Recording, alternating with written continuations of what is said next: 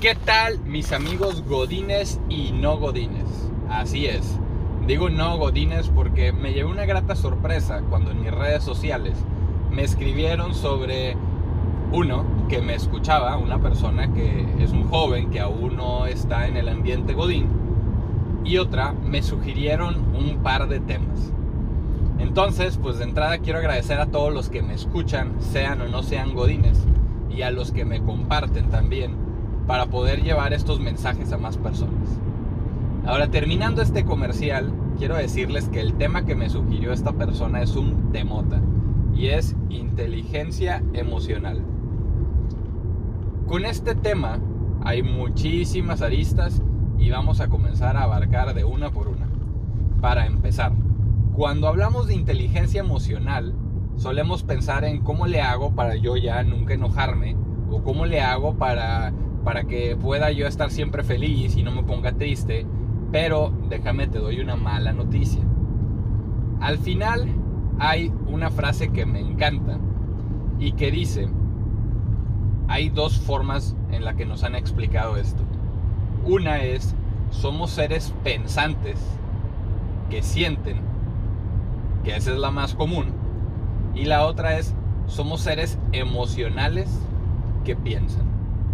Y tal vez en este momento tu mente se vea traicionada y digas, pues la primera es la buena, es la que nos han enseñado y repetido por mucho, mucho tiempo. Pero me gustaría aprovechar para darte un hecho, y es que realmente es la segunda. Somos seres emocionales que piensan. ¿Y por qué te digo esto? Porque sí hay una inteligencia emocional que tiene que ver con los sentidos y las emociones y que está en nuestro corazón. Y puede que te haga ruido y digas tu inteligencia en el corazón, esa va en el cerebro.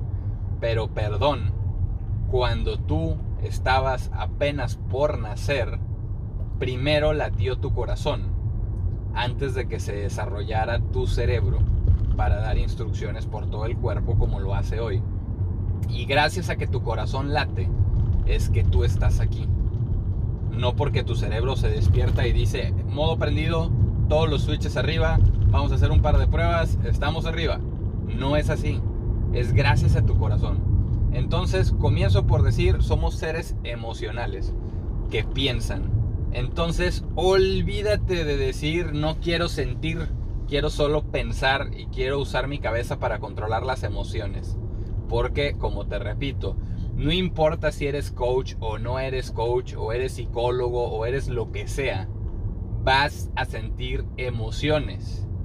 Lo que nos tenemos que preguntar es cuáles son esas herramientas que me van a ayudar a no perderme en esas emociones y a poder retomar el control de mi energía. ¿Cómo le hago cuando estoy sintiéndome triste para dejar de sentirme triste?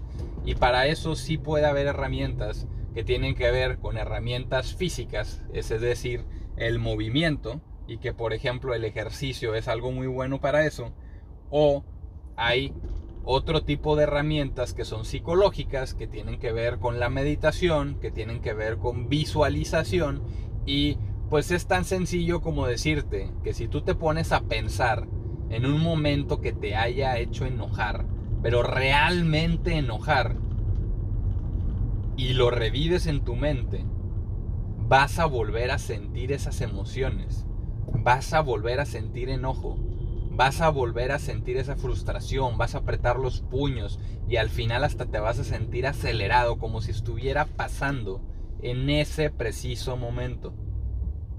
Por otro lado, si te imaginas algo en algún momento de tu vida en el que te sentías pleno, realmente feliz y extasiado, que te estaban dando un reconocimiento, que estabas terminando algo, que estabas simplemente con la persona que más amas, el nacimiento de tu hijo, el nacimiento de tu hermano, lo que sea, puedes volver a sentir esas mismas emociones, esa misma alegría, esa misma adrenalina. Entonces, ¿hay herramientas para las emociones? Sí, sí las hay. ¿Se pueden aprender? Sí, sí se pueden aprender. ¿Van a hacer que ya no sientas? No. Eso es lo que te quiero dejar bien claro. No van a hacer que ya no sientas, solo te van a ayudar a poder retomar el control.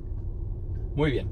Dicho esto, quiero profundizar en el tema de las emociones, porque algo que nos pasa es que normalmente escogemos dos o tres emociones, y te lo digo desde mi experiencia, porque es lo que yo hice. Escogí dos, tres emociones que dije, pues estas son las que quiero sentir. Entonces me voy a programar, me voy a hacer una persona bien fuerte mentalmente que solo va a tener esas tres emociones. Y es bien interesante porque imagínate que tú estás queriendo empujar, vamos a decir, la pasta de dientes por el agujerito que tiene la pasta, ¿no? Y después de ahí vas a empezar a hacer cada vez más y más y más chiquito el agujerito y por ende cada vez vas a ocupar más y más y más esfuerzo. Por otro lado te pongo el ejemplo de una tubería con agua. Imagínate que viene el caudal de agua muy fuerte, avanzando muy rápido, y empezamos a meter tapones y tapones y tapones y tapones. Y al final dejamos solo tres agujeritos por los cuales está pasando el agua. Simplemente se requiere más energía para poder hacer que eso siga fluyendo, porque cada vez le estás poniendo tú una resistencia. Y eso es lo que nos pasa a nosotros cuando empezamos a querer restringir emociones. En el momento en el que dices yo solo puedo sentir estas tres, no tienes idea de la cantidad de energía que te requiere el evitar tocar las otras emociones. Y es un proceso sumamente desgastante y lo peor es que uno no se da cuenta que lo está viviendo. Entonces, te roba muchísima energía el querer restringir emociones cuando como persona te puedes mover de emoción A a emoción B a emoción C y no debería de tener nada de malo porque en el día normalmente tenemos altas y bajas, buenas y malas y hay distintas emociones involucradas. Y sentirte triste, querer llorar, sentirte débil, sentirte extasiado, ninguna te hace más o menos persona por el contrario, cuando yo veo personas que se dan permiso de sentir esas emociones, la verdad que me lleno de admiración porque digo, qué padre. Esa persona ya entendió que es un ser humano, que tiene emociones y que hay una inteligencia emocional.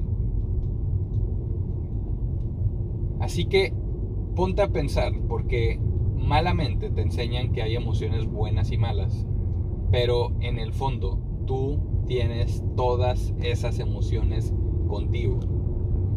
Y no está mal sentirte de, una u otra forma. Si va a cambiar tu energía, sí. Pero eso no te hace menos.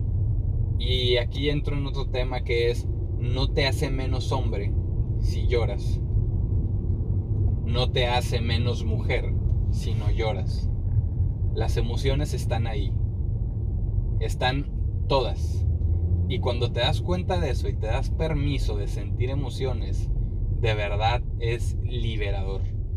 Cuando yo hice mi proceso de coaching, híjole, yo sentí que me rompí en pedacitos porque empecé a explorar emociones que yo había bloqueado por mucho tiempo.